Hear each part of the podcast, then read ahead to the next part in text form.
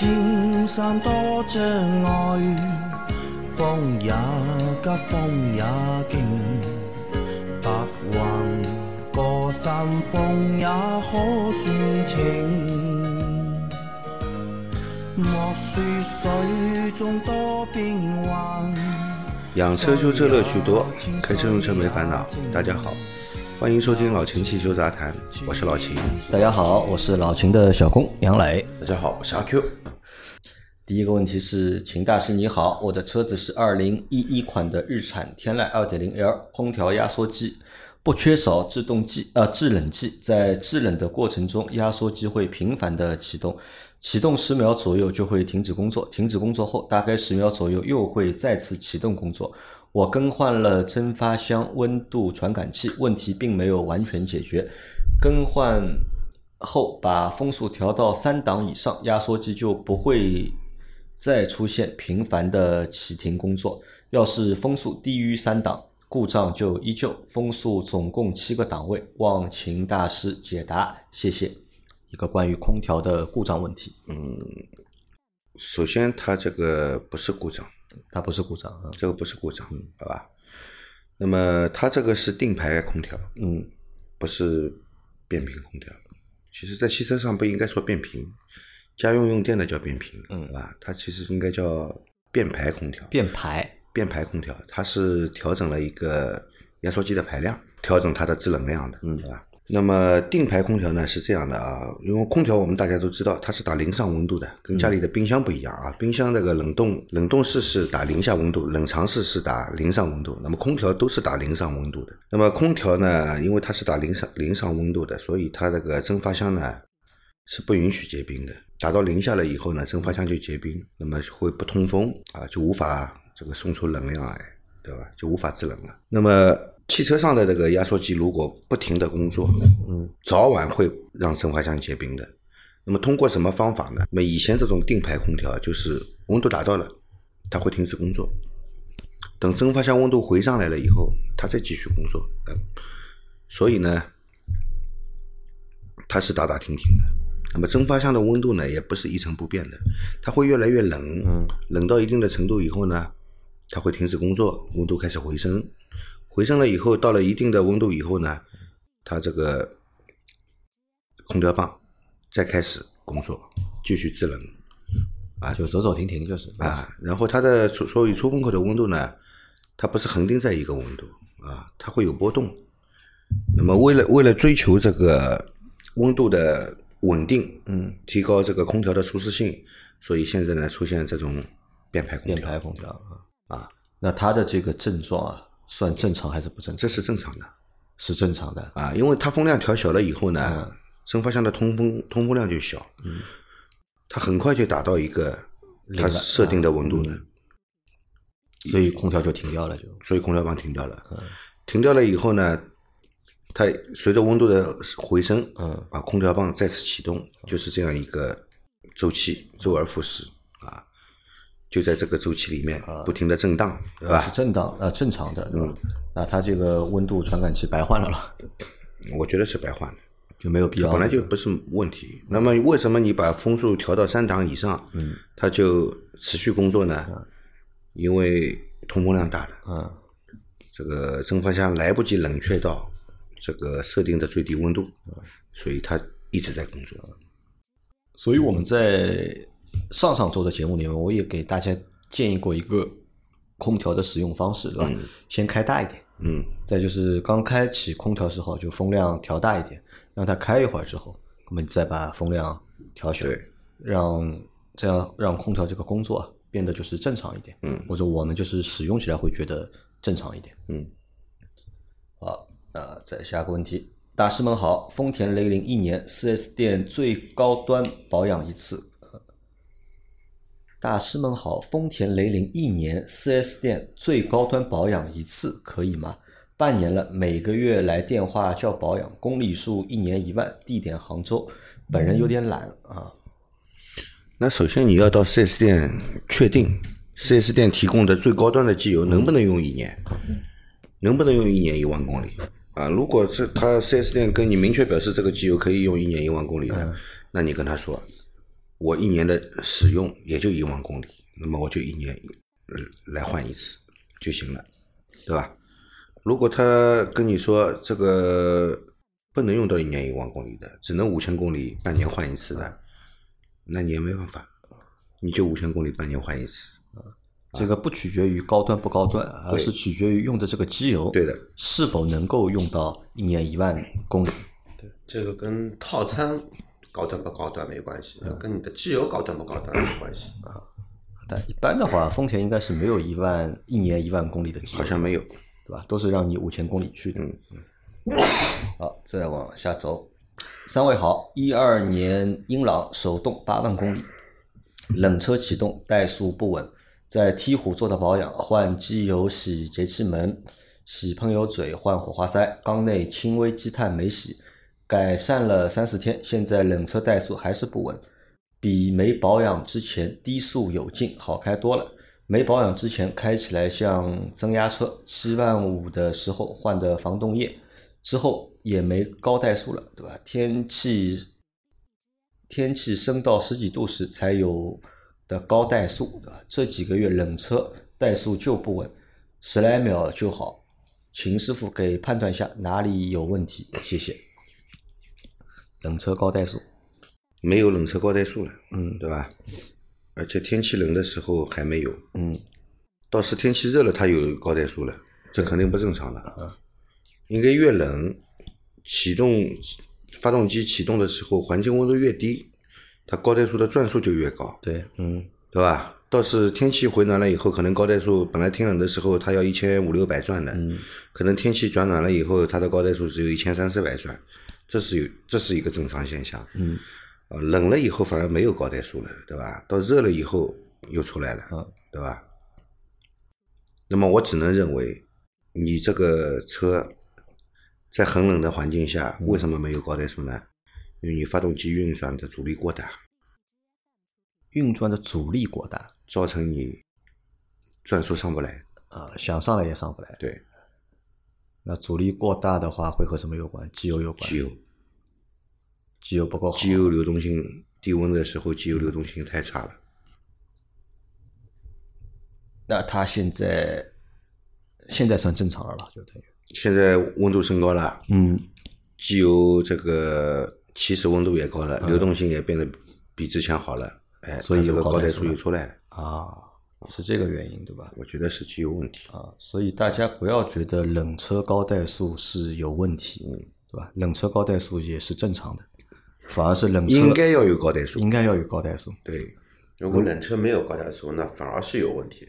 啊。反而有问题。然后还现在还出现了这个冷车怠速不稳，对吧？冷车怠速不稳呢，因为冷车我们说过了，它是以加浓的方式在工作，对吧？喷油量是以加浓的方式在工作。再说这个冷车的发动机温度也低，不利于燃烧。那么冷车肯定没有热车燃烧好。但正常情况下呢，冷车怠速应该还是稳的，它因为稳定在一个怠怠速区嘛，转速区还是稳的。冷车如果怠速不稳、抖动，那说明这个燃烧有问题。燃烧有问题，要么喷油嘴脏了，雾化不好，对吧？嗯，或者喷油嘴堵了，冷车的时候供应量不够，呃造成它燃烧不正常啊。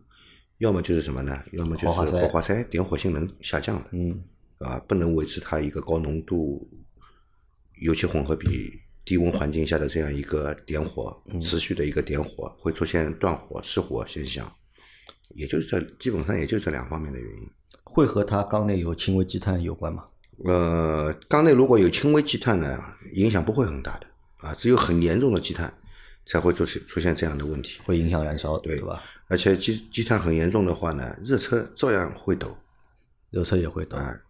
啊，对，因为一直燃烧不好嘛，和冷车、热车是没有关系的，对对吧？那他应该去检查一下，就是点火方面的东西哎又是在途虎做的。啊，我们不评论这个事情，好吧？反正就是燃烧部分有问题，解决一下，对吧？要么就是点火系统，对吧？就是喷油系统。不是，我觉得最主要的原因在机油。你觉得是在机油？最主要的原因，像他说的这个怠速的事情，最主要的原因在机油啊。如果机油初始的流动性有问题的话，嗯，也会影响发动机的，也会造成它抖动的，也会。啊阻力过大。好，那下次啊，下次保养换一个好一点机油，换一个好点的人家啊。来，再下一条，三位大侠好，家里一台二零一四改款进口吉普指南者，六年车龄，十万公里，天窗排水不畅，已经快半年了。之前只是前排阅读灯滴水，因为车开的少，没有处理。最近上海入梅，雨水多，出现右侧地板积水，脚踩上去呼哧呼哧的那种。昨天汽修店把天窗排水吹通了，地板上的水怎么处理呢？有车友说要拆座椅、拆地板，不想大搞，自然晾干能行吗？谢谢回答，感谢。我觉得这个听友听了我们这么长时间的节节目啊，嗯，没听进去，没听进去啊？真的没听进去啊。也许你是新进的听友，啊，如果是个老听友的话呢，很不应该发生这样的事了啊。这个阅读灯都滴水了，你还不去疏通天窗排水管道，非要等到地板上的水漫上来了，你才想到，是吧？让我想到上次到老秦店里面看到一台途观，整整放了三十升水还不止，养一条大点的黑鱼都没问题。呃，你天窗在滴水的时候啊，嗯地板下面已经积水了，只是你的地毯比较厚，你还没感觉到。啊、这次呢，水漫金山了，嗯，对吧？洪水泛滥了啊，脚踩下去都是噗呲不是不。是啊，那积的水呢，我估计呢，超过三十升了，超过三十升。超过三十升。啊，那应该怎么解决呢？呃，建议你是把座椅拆掉，地毯掀起来。嗯地毯掀起来呢，如果能拿出来去晾干的话呢，最好。嗯因为它这个地毯里面的水啊，你就是放在那里滴，可能也要滴一个一整天，才会滴到不滴。嗯滴到不滴没用，它还是湿的。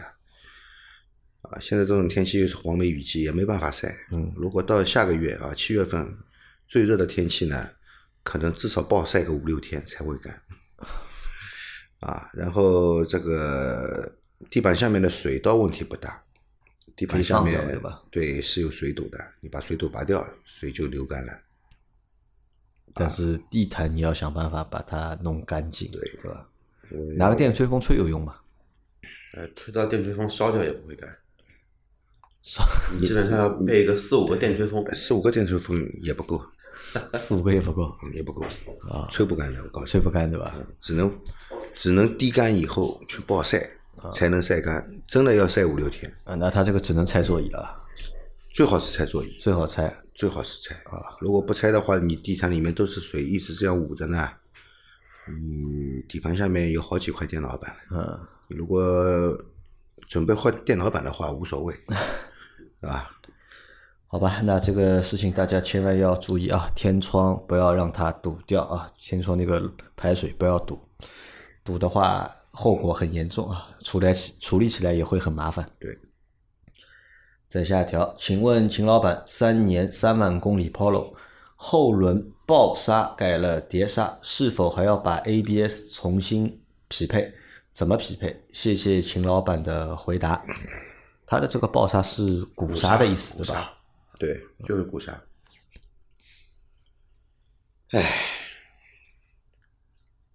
首先啊，嗯你去把它改掉，我是不赞成的。原车这个刹车的制动力的前后比例是有要求的，嗯是经过设计出来的。你把后轮改成鼓刹，啊，鼓刹改成碟刹，嗯，可能制动效果会有提升，但是前后制动效果的比例就被你破坏了。嗯对吧？呃，第二，这个关于这个 ABS，嗯 ABS 呢，它 ABS 的一个传感器，它是要去读这个信号盘的，呃，我们叫读啊，其实是这个信号盘在切割这个 ABS 传感器的磁场啊。嗯，如果你这个信号盘不动，不需要做任何匹配，它只是读一个轮数嘛，对吧？那么，如果你改了碟刹以后，这个信号盘也做了改动，那么你新的信号盘要跟老的信号盘，呃，要匹要相匹配的产品才可以用啊。嗯，你说这个 ABS 要重新匹配，这倒不至于，好吧？你一般来说有这种改装的东西呢，它是也会有相应的改装件给到你用，啊，应该是不会引起 ABS 的这个故障灯亮。只要你正常行驶，ABS 灯不亮呢，也不需要去做什么匹配不匹配的，也没必要。那么，这位听友跟我说，他说改好了以后觉得刹车变好了，应该是制动距离变短了，刹车灵敏了，对吧？其实后轮刹车的制动力是有提升的，但是前后制动力的分配对吧？分配比例肯定是已经改变了。其实，在极限条件下，可能会引起，可能会引起这个车辆的稳定性的问题。我问个问题啊，就是大家好像都不太待见鼓刹，嗯，就不待见鼓刹的原因到底是什么？认为鼓刹没有碟刹好，啊，对，碟刹制动效果好，散热也好，对吧？觉得鼓刹呢，毕竟是鼓刹线有碟刹会有的，嗯，嗯，觉得碟刹更先进，制动力更好，对吧？然后看起来嘛，可能也好看一点。而且我还听说过说鼓刹是不能装 ABS 的，有这个说法吗？怎么会不能装？鼓刹怎么会不能装 ABS 呢？谁说的？摩托车的鼓刹不能装 ABS，汽车的鼓刹不存在这个情况。不存在这个情况。对，那为什么大家都不太待见鼓刹，都觉得鼓刹不好，对吧？可能认为一个先进，一个不够先进吧这个鼓。刹比较 low 或者是比较低端。嗯，但确实没错，鼓刹呢一般都是用在比较经济的车上面在用。嗯但是你说鼓刹一定会比那个碟刹的制动距离长，这个也不一定。我告诉你，大巴都是鼓刹的，没有碟刹的。大巴都是鼓刹，大刹用碟，大巴用碟刹刹不住的，只能用鼓刹。只能抱住，对吧？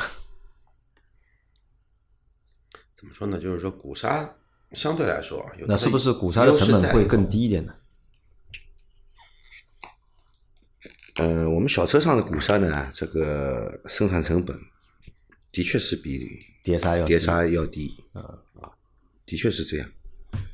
鼓刹也有优势的，鼓刹可以基本上可以终身不换刹车片了，啊，可以免维修啊，免保养。真的。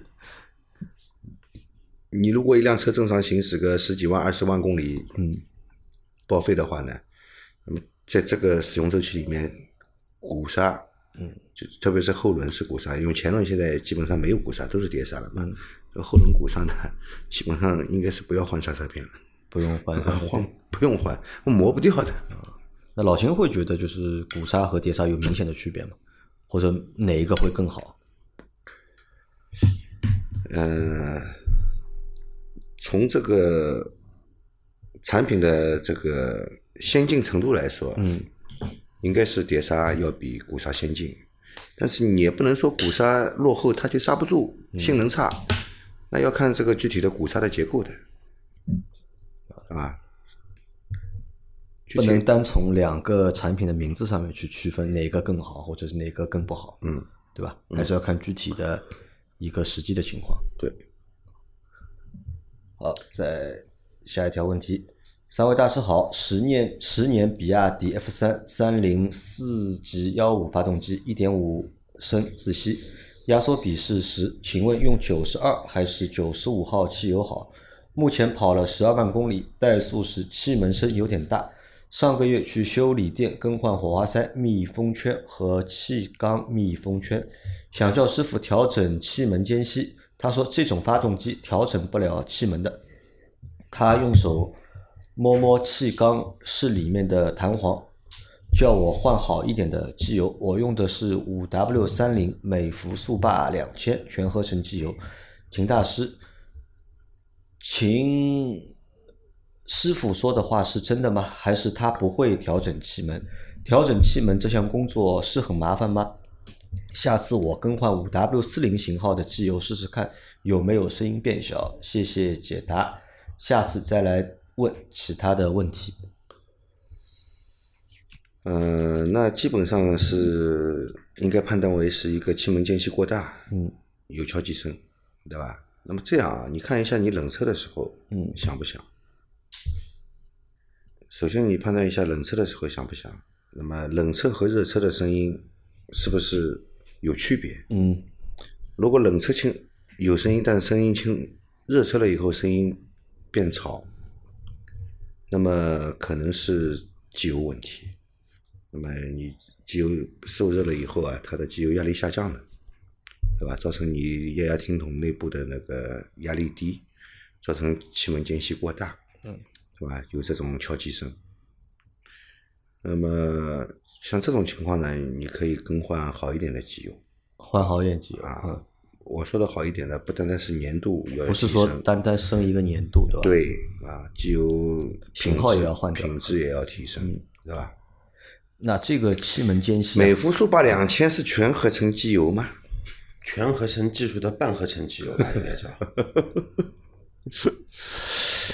啊，要升级，对吧？这个机油的确不怎么样。对啊，那这个气门间隙可以调整吗？调不了，调不了，的确是调不了。它这个调不了，它是靠液压听筒来自动控制的。嗯，那么如果升级机油以后依然解决不了这个问题，嗯那就只能更换液压听筒。好的啊，那还有一个问题是关于汽油标号选择的，对吧？到底是九十二还是九十五？你你这个发动机用九十二号汽油其实是没问题的，没问题。对的。好的，再下一条，三位法师好，刚换了四条轮胎，安装师傅要求我做四轮定位，我没有做，只是做了动平衡，请问需要做吗？另外检查出前避震漏油，请问更换是否要和后避震一起换掉，或是只换前避震？是否要和后避震的品牌一样才行？换什么品牌好？原厂好像是浙川，还是还有就是半轴油封漏油，已行驶五万五千公里，是否可以等到六万公里时换变速箱油时一起更换油封？一三款世嘉，请问是否有变速箱滤芯？谢谢解答。嗯，好几个问题啊。嗯，第一个是关于它的前减震啊，啊，但是那个换了四条轮胎啊，是否要做四轮定位？它你本来如果没有吃胎或者方向跑偏的现象，那么就没必要做四轮定位了。只需要做动平衡就可以了，是吧？那不需要做四轮定位啊。第二个问题是它的前减震漏油嘛，对吧？要要更换的话，是不是要和后减震一起换掉？只换前减没问题的，啊可以的不需要连着后后减震一起换的。后减震如果没问题的话，那就换它干嘛呢？啊不需要一起换啊。那换的话，需品牌呢？需不需要后面那个是什么品牌的？前减震也要换一个什么品牌的？呃，是不是就要一定要同品牌？能够换原厂件是更最好，嗯，对吧？如果你考虑经济角度考虑换一个其他品牌的，呃，也可以啊，并不是说前后减震器一定要是一个品牌的，连轮胎都可以不是一个品牌的，嗯，凭什么要求减震器是一个品牌的呢？对吧？啊，没有这个说法的，对吧？最好是两个一起换掉。对，两边一起换，嗯，两边两边一起换，对不是前不轴是前后啊，一起换对同轴的一起换掉啊。好，那然后还有关于那个油封啊，半轴的油封漏油啊，它现在是五万五千公里嘛，等到六万公里的时候换可不可以？这就要看你漏油严重不严重了啊。只是轻微的渗油的话无所谓，嗯，到六万公里换变速箱油的时候，一一起把半轴油封换掉就可以了。如果漏的很漏的很比较严重的，你要检查一下变速箱的那个液位啊，不行的话先补充一点，嗯啊，然后到再开个五千公里到六万公里的时候再一起更换也可以。如果真的漏的很严重，业务缺的也很缺失也很多的话，那就提早换掉。那就就提早换换嘛一起换嘛就。油封也换了，油油找个五千公里换又怎么样呢？对吧？这就具体要看的，好吧？好，他那个车有那个变速箱滤芯吧？世嘉是吧？啊，对，四档的手自一体，想一下，这个变速箱好久都没见过了，已经，真的好久没见过这个变速箱了。我要回忆一下，世嘉的没有没有对吧？没有啊，它下面只有放油螺丝，嗯，放油螺丝中间那个螺丝，我看一下，嗯，它有两款啊，因为法系车是这样的，一个是从上面加的，一个呢就是从是下面放同一个口，里面一个芯子拿出来，再把油放掉，然后再加进去的。嗯，反正是不用拆油底壳的。不用拆油底壳啊。好的，好，再来一个问题。老秦、阿 Q、杨磊几位师傅，你们好！一直听节目，从来没有评论过。今天问一个问题：我是二零款速腾，保养需要用什么规格的机油？我主要在河南、浙江地方，啊？还有去年冬天的时候，天气气温比较低的时候，自动启停报故障，行驶几分钟后故障消除是什么问题？现在天气比较暖，不报故障了。最后一首歪诗送给阿 Q 啊，人狠话不多，对吧？社会 Q 哥，对吧？碰车要打架，对吧？开车远离他。好的，谢谢。Q，你怎么是这个形象？原来阿 Q 在我们听众小伙伴当中的形象是这个样子的，人狠话不多啊。阿 Q，你觉得符合吗？和你的形象？嗯话不多是真的，话不是很多，嗯，但是社会哥呢有一些要要要澄清一下，不是很社会哥，还很低调的小市民，呃，小市民啊，不是不是社会人，对吧？是小市民，就长得有点凶相，长得有点但是还是比较小市民的。但其实还是比较 Q 的，对吧？虽然说长得比较凶相，人其实还是蛮 Q 的啊。啊，那我们来回答问题啊。那它的二零款速腾，对吧？用什么机油？什么规格的机油？老秦建议，三零还是四零？一点四 T 的二幺幺，一点四 T 的二幺幺是吧？嗯哪一哪哪一年的？二零款二零款，二零款的新话，的新的那个那个 E 二幺幺，二零款的话，你用 4S 店指定的那个机油，四 S 店指定的，因为是国六，因为是国六 B 的，要用低灰分机油的。啊二零的，对吧不？单单是考虑粘度，首先要考虑是不是低灰分。嗯，只要能够满，只要是低灰分机油啊，任何粘度其实都可以用都可以用。啊。而且德国车的话，这款发动机还是因为也是个涡轮增压发动机，建议你用的机油粘度用高一点的比较好。但是首先是要低灰分机油。不是低灰分不行，对吧？那然后还有个问题是，它去年冬天的时候啊，那个自动启停报故障，对吧？行驶几分钟之后故障消除。现在天气热了就不报故障了。那为什么自动启停会在冬天时候报故障？呃，冬天环境温度低，嗯，冷车的情况下，电池的这个放电性能可能受限。等热了以后呢，这个放电性能恢复正常了，嗯，那么自然它这个功能就正常了。功能就正常了。因为自动启停功能，它会检测一个电瓶的一个放电峰值，达不到它的要求呢，它自动关闭这个功能，并并且会提示你这个功能受限。啊是和气温有关，对吧？对，好，再来，再来一条，二零二零款福克斯风潮没有定速巡航，但是顶配 ST 蓝有定速巡航。我每个月都会跑几次五百公里左右的高速，所以想加装定速巡航。淘宝上有卖方向盘的按钮，方向盘上的按钮，说直接更换按钮后，远程刷机即可开通定速巡航。请问三位老板，加装的定速巡航可靠吗？第三方的改装件、加装件，我们不建议使用。嗯，啊，这个肯定是个地方第三方的。那么定速巡航它是要有定速巡航的一个工作逻辑来支持的，不是模块是有一个工作逻辑来支持的。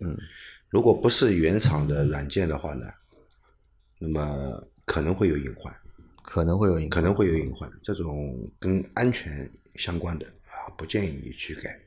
阿 Q 觉得呢？要加还是加原厂的吧？加原厂的，对，加原厂的原厂的配件、原厂的那个控制模块、原厂的电脑的数据，你这个可以来开通的。然后前提条件是抓原厂的。就不建议加其他厂家的。我在想他说的一个问题啊，就是说那个可以远程刷机，既可以开通定速巡航。我想一下，现在所有的车机能够 OTA 的，也就是娱乐部分。软件 OTA 的话呢，一些电动车，但它那个会有专门的一个通信通道，都是加密的。它通过哪种手段能帮你远程来解锁这一个功能？我这个没想明白。如果可以的话，挺牛逼的，觉得中国航空航天事业需要这样的人才，挺高级的，对吧？挺高级的。啊，但是我们不建议啊，因为这个东西和安全是有关系的，对吧？你万一对吧，这个程序不靠谱的话，啊，倒霉的是你自己。对，啊，再来一条，二零二零款福克斯蜂巢版大灯是卤素的，本来是想换一个原厂 ST 蓝大灯总成，四 S 店报价一支七千，节目里又不推荐换副厂大灯，最后京东买了一对欧司朗黑，呃，欧司朗高色温的卤素灯泡，五十五瓦，用了一段时间，感觉还是不如原厂的亮。再次更换原厂的卤素灯泡时，发现电线插座有点融化变形的迹象，真的是改灯要谨慎。最后，我还是想问一下各位老板，加对加装 LED 透镜有什么看法？加装透镜靠谱吗？啊，现在这个前面是问的定速巡航，对吧？现在是大灯的一个加装或者改装的问题。是这样的啊，嗯、你你这个大灯，嗯，对吧？换了以后，灯泡在网上买的，欧司朗的高色温的。那么高色温的呢，它灯光白，嗯，对吧？它并不是亮，对，是是光变白了。颜色光的颜色，光变白了以后呢，可能你在天气晴好的情况下，呃，照射效果是比较好的，但是碰到雨雾天气啊，这个照射距离反而不如这个低色温的灯泡，啊，吧？这是第一。第二，标准的卤素大灯灯泡是五十五瓦的，那么你这个灯装上去以后呢，这个灯座都烤化了，嗯，说明你的灯泡啊功率不标准，肯定是高实于际的功率肯定高于，这个叫虚标功率。对这个功率呢，它为了说它的灯亮，其实它把功率增大了，增大了以后呢，但是这个亮度啊，还是达不到一个你本来的卤素灯的亮度，说明这个灯泡粗制滥造是个假货。欧司朗没有这样产品的，欧司朗没有这样产品的，好吧？那么，即使你是换了欧司朗的这个标准的一个卤素灯的灯泡的话呢，嗯，它也有那个高色温的，有的，比方说夜行者会比本来的那个卤素灯泡亮很多，啊，啊，你说还不如本来的亮，还把你的那个大灯的灯座烤化了，这明显是功率过大，发热量太大，这灯泡肯定是个假货。那他我在想，为什么不直不直接换那个 LED 的灯泡呢？嗯，对呀、我觉得应该直接换 LED 的对吧？灯泡就好了，就亮了。流明度也能够提升，对吧？色温你自己也能选，对，对吧？到底要高的还是低的，你可以选嘛。对的那能够解决这个问题，可能是他后面的那个问题啊，对加装 LED 透镜有什么看法？可能他会觉得装 LED 的话一定要有透镜，对吧？没这个说法。没有这个说法，没这个在之前节目里也说过嘛。标准的 LED 灯泡，它的发光发光点嗯跟卤素大灯的发光点是一致的，也不会引起闪光，只会提高照明效果，好吧？加装透镜可能聚光会变得更好，但是透镜本身也会让你的灯光变得本嗯变得暗一点，啊，它也是一种遮挡。就你装 LED 的话，只要在装的时候点对准就可以。，对，一个是点，一个是角度问题啊，一定安装准确就没问题。就没有必要再换卤素的。啊，所以啊，这个网上买东西真的要谨慎啊。你真要改这种透镜什么的话，你索性真的就是找一个靠谱的专门做福特的配件商，去买一套原厂大灯的那个高频的那个大大灯 L LED 的，这个没有这么多后顾之忧吧？加装透镜呢，你肯定大灯要开壳的。你大灯开壳呢，你那个蛇胶如果打得不好，后期会造成大灯进水，也是个问题。就没有必要，对吧？没必要去开壳搞什么透镜啊什么这些东西，我觉得啊，老老实实的买一对，嗯，靠谱的 LED 大灯装进去，照明效果就好了。好，在最后一个问题，三位老板好，我的二零二零款福克斯一个月前出库时刮到前左侧前翼子板和驾驶侧的车门。节目里秦师傅说可以钣金喷漆，最后我报了保险，车子开到四 S 店后定损，需要更换车门。请问这属于过度维修吗？还是说有什么猫腻？呃，照片呢我是看到了，这个车门呢钣金修复其实是没问题的，嗯，钣金是可以做的啊。那么 4S 店为什么给你换车门呢？因为产值高，对，对吧？4S 店跟那个保险公司可能关系也比较好，保险公司也也愿意给你更换车门，对吧？那么既然保险公司和这个 4S 店已经沟通好了，愿意给你更换车门，那就换吧，啊，赔多赔少都是保险公司在付这个钱啊，对，对吧？这个当中这就是影响你明年的一个价格。不过哦，一串门不便宜啊。喷漆和你那个叫那个那个那个那个换门，嗯，其实这两个东西的价格对于你就单从这两个配件的价格来说，对于你明年的保费影响没什么区别的，因为你出险了，所以会影响。对的，对这个算出险次数，对，对吧？所以你说到的这个算不算过度维修？这个算的啊。然后你说有没有猫腻？那么肯定也有猫腻，对吧？这个猫腻呢这个，也不能算有猫腻这，个猫腻是四 S 店和保险公司反正四 S 店它能搞定保险公司，对你来说呢也没什么坏处，啊，因为对吧？你毕竟也换了一个新的门了嘛，对吧？因为有些用户确实是这种要求，因为我在一线做了这么多年啊，车子出了事故了之后，能换就不尽量换呀。就包括像我自己那个车，不是前段时间去被追尾了嘛，然后我跟他们说能帮我换就帮我换吧，然后最后保险杠没定下来，把我下面的下护板全部给换新的了，保险杠没帮你换，哦，保险杠换不了，换不了。对，但是下面的一些能修复的一些那种那个塑料的那一些卡扣的那个角，其实是能修的嘛，但他们没修，全部都换新的了。然后整个的发动那个保险杠下面的一块整的护板，全部都换新的了。啊，这个主要还是因为四 S 店想增高这个产值嘛，对，对吧？在合理的，对吧？钻规则漏洞的，对吧？这个情况下面去提高这个产值，能换的就不会帮你去修嘛。啊，那我们今天的这期节目也就先到这里。大家有任何关于养车、用车、修车的问题，可以留言在我们节目最新一期的下方，我们会在下周的节目里面一一给大家解答。我们明天再见，拜拜。拜拜。拜拜。